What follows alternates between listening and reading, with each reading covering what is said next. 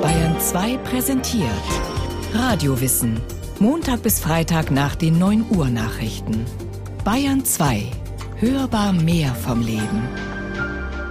Am 31. Oktober 1517 schlägt Martin Luther an der Schlosskirche zu Wittenberg seine 95 Thesen über den Ablasshandel an.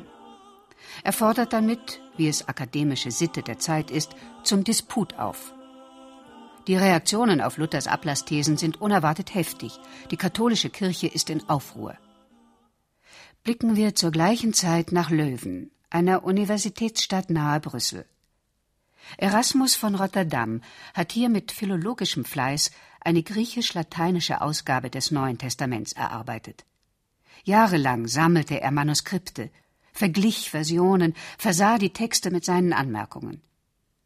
1516, ein Jahr vor Luthers Thesenanschlag, brachte er die Ausgabe heraus, die Luther als Grundlage für seine Übersetzung ins Deutsche dient. Außerdem ist er beauftragt, an der Universität von Löwen ein Dreisprachenkolleg für das Studium von Hebräisch, Griechisch und Latein aufzubauen. Kein Zweifel, Erasmus von Rotterdam, knapp 50 Jahre alt, genießt großes Ansehen in der gelehrten Welt. Und es ist nur verständlich, dass Luther einen so einflussreichen Mann auf seiner Seite haben will. In der Sache sind sie sich einig in ihrer Kritik am Papsttum, an der Sakramentenlehre, am Zeremonien- und Reliquienkult, in ihrer Skepsis der scholastischen Theologie gegenüber. Beide sind gegen den Ablasshandel, denn den Himmel kann man nicht kaufen. Neben seiner gelehrten Tätigkeit hat Erasmus in geistreichen Satiren die Missstände in Kirche und Theologie zum Ausdruck gebracht. Und der Vorwurf, er habe mit seinen Schriften entscheidende Vorarbeit geleistet, ist sicher berechtigt. Erasmus, so heißt es, habe die Eier gelegt, die Luther ausgebrütet hat. Doch ständig betont er, er kenne Luther nicht, habe seine Schriften nicht gelesen. Im März 1519 wendet Luther sich erstmals persönlich in einem Brief an Erasmus.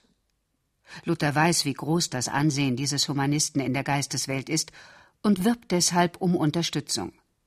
An Komplimenten fehlt es ihm nicht. Lieber Erasmus, unsere Zierde und unsere Hoffnung. Erasmus legt den Brief zunächst beiseite, antwortet erst zwei Monate später, am 30. Mai 1519. Dein Brief war mir sehr willkommen. Mit Worten könnte ich gar nicht sagen, welchen Sturm deine Bücher hier in Löwen hervorgerufen haben. Noch immer lässt sich der vollkommen falsche Verdacht nicht beseitigen, dass man meint, deine Schriften seien mit meiner Hilfe geschrieben, ich sei der Bannerträger dieser Partei, wie sie sagen.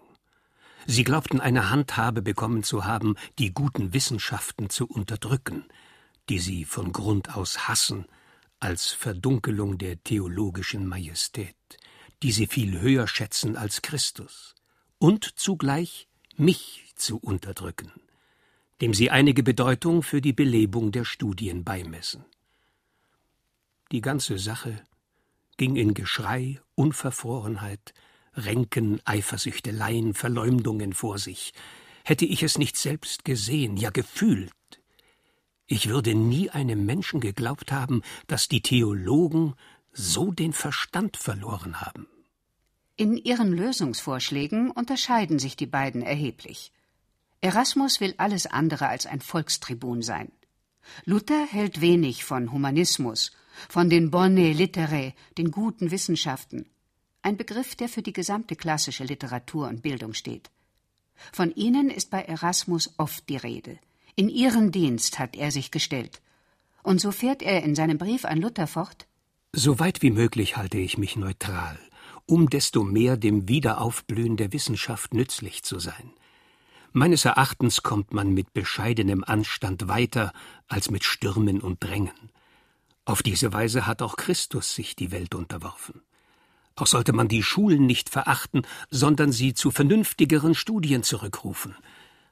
Doch bei diesen Dingen, die so fest eingewurzelt sind, dass man sie nicht plötzlich aus den Herzen reißen kann, muss man besser mit beständigen und wirksamen Argumenten disputieren, als schroffe Behauptungen aufstellen. Giftige Streitereien gewisser Leute sollte man eher verachten als widerlegen, Und immer muss man sich davor hüten, anmaßend oder parteiisch zu reden oder zu handeln.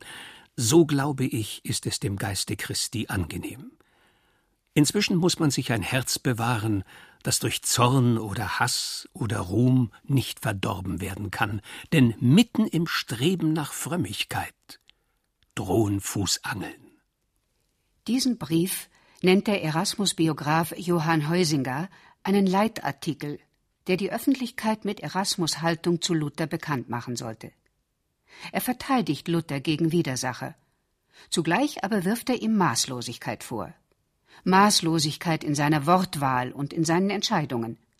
Luther wolle alles auf einmal und schade damit der Reform der Kirche.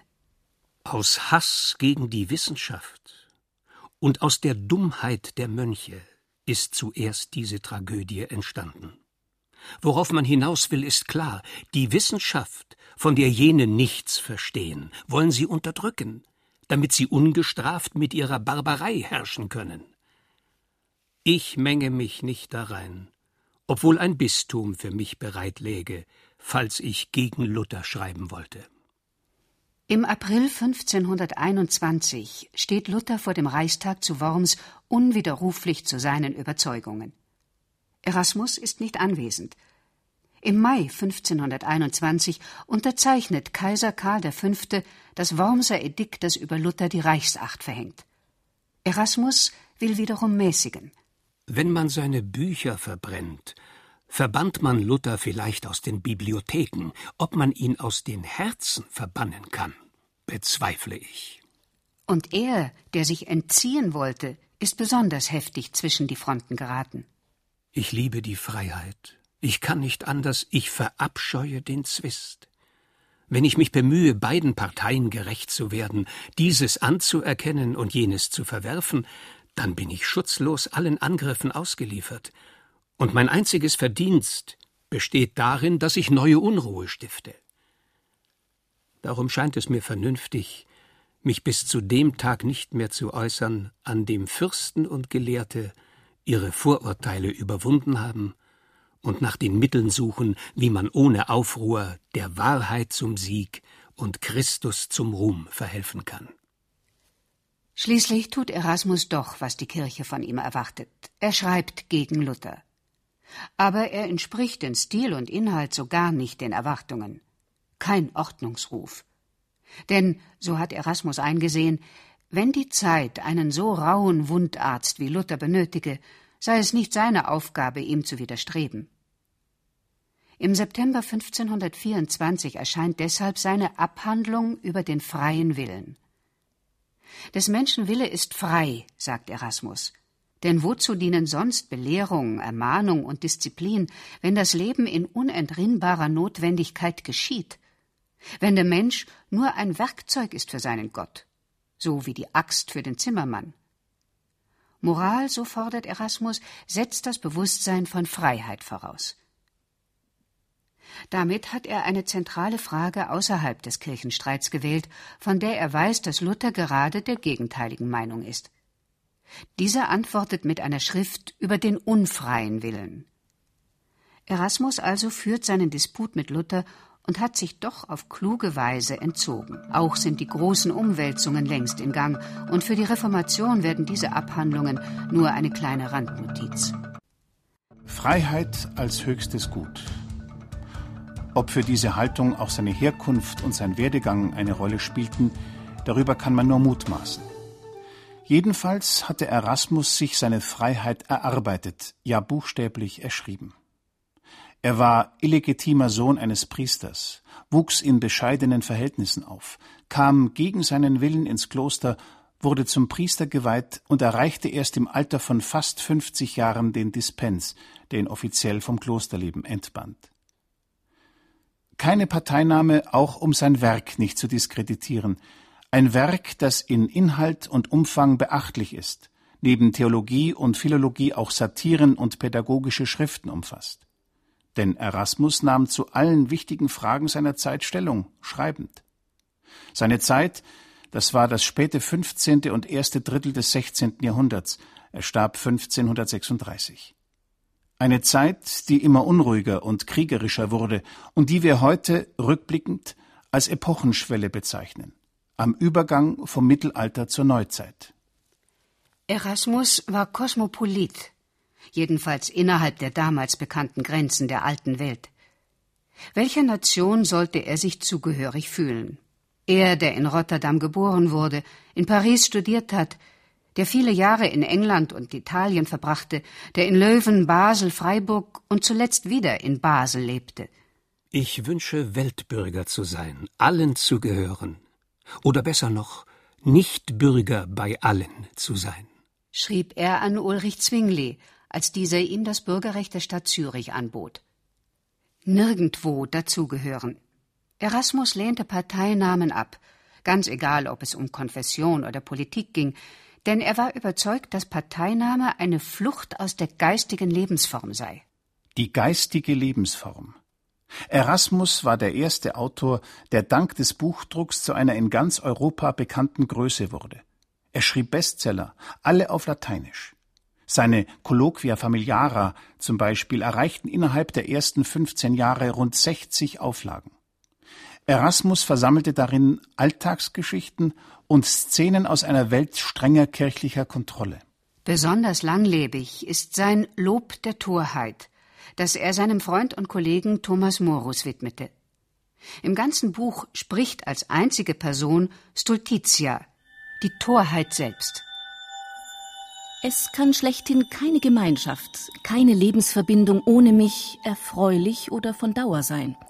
Das Volk erträgt den Fürsten nicht lange, der Herr seinen Knecht nicht, das Gesinde keinen Herrn, der Lehrer den Schüler nicht, der Freund nicht den Freund.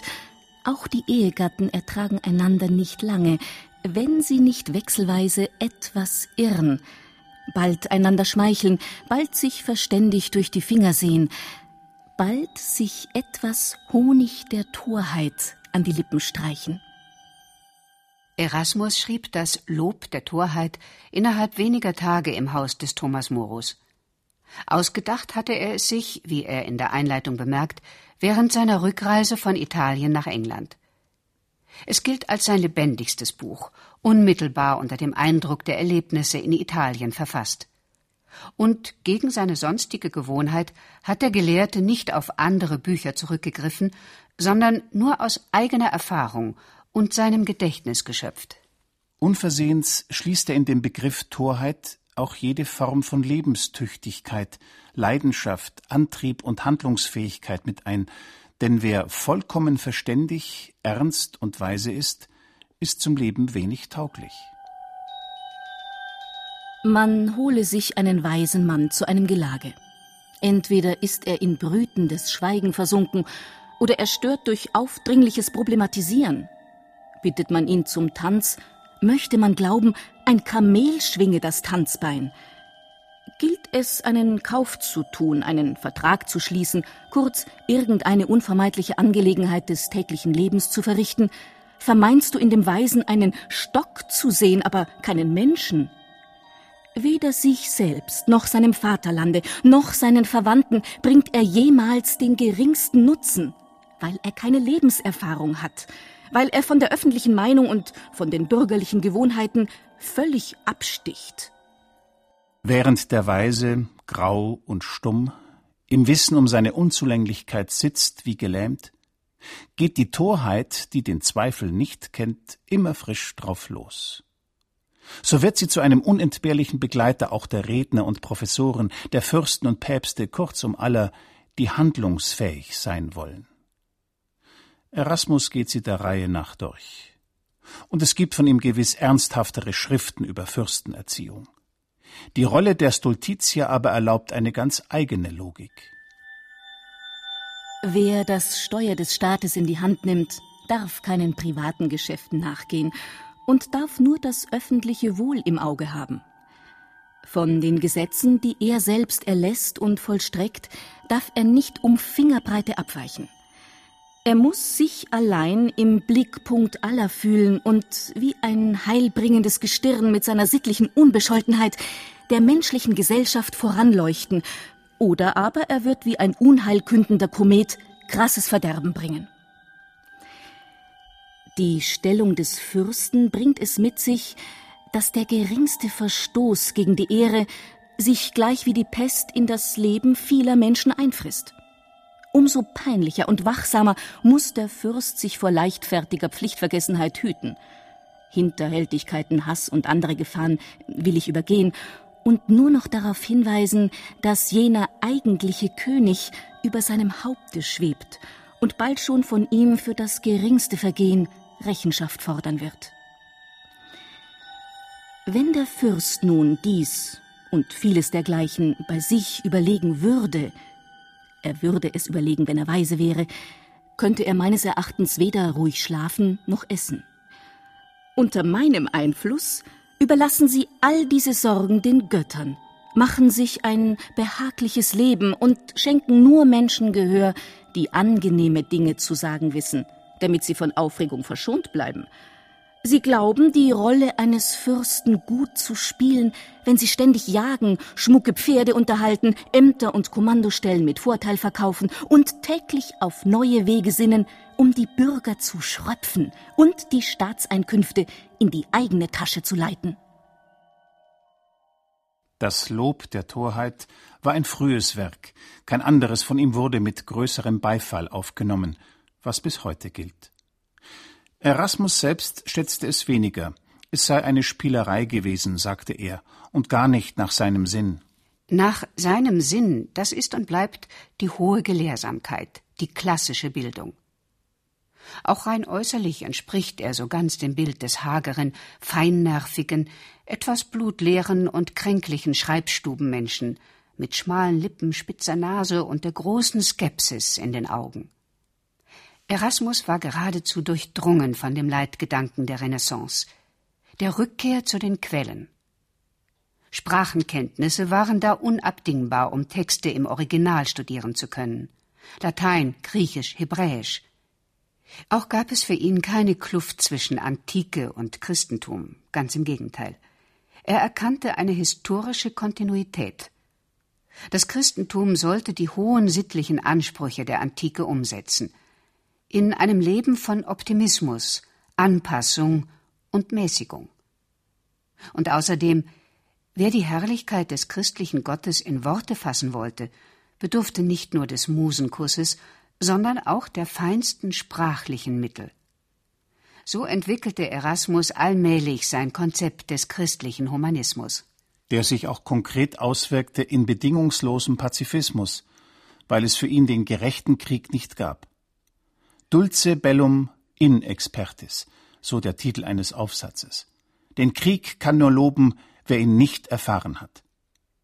Seine Klage des Friedens, die erste große pazifistische Schrift der Neuzeit, erschien 1517. Wir erinnern uns, das war exakt das Jahr von Luthers Thesenanschlag. Und es war fast zeitgleich mit Niccolò Machiavellis machtvoller und gerade entgegengesetzter Schrift Il Principe, der Fürst. Jede Form von Spekulation, Mystik, Fanatismus lehnte er ab. Er fasste all dies unter dem Begriff des Barbarischen zusammen. Als Mittel dagegen hatte er nur das treffsichere Wort. Und als seine Heimat bezeichnete er die Republik der Literatur. Die überschwängliche Begeisterung, die ihm an seinem Lebensende entgegenschlug, empfand er nur als eine weitere Welle der Torheit. Von Triumph keine Spur. Er blieb innerlich frei und, wie er selbst sagte, jedermanns Fremder. Aber immer mit Blick auf das Höhere. Ich wünsche, Weltbürger zu sein, allen zu gehören. Oder besser noch, nicht Bürger bei allen zu sein. Möchte ich doch das Glück haben, in die Bürgerliste der himmlischen Stadt eingetragen zu werden.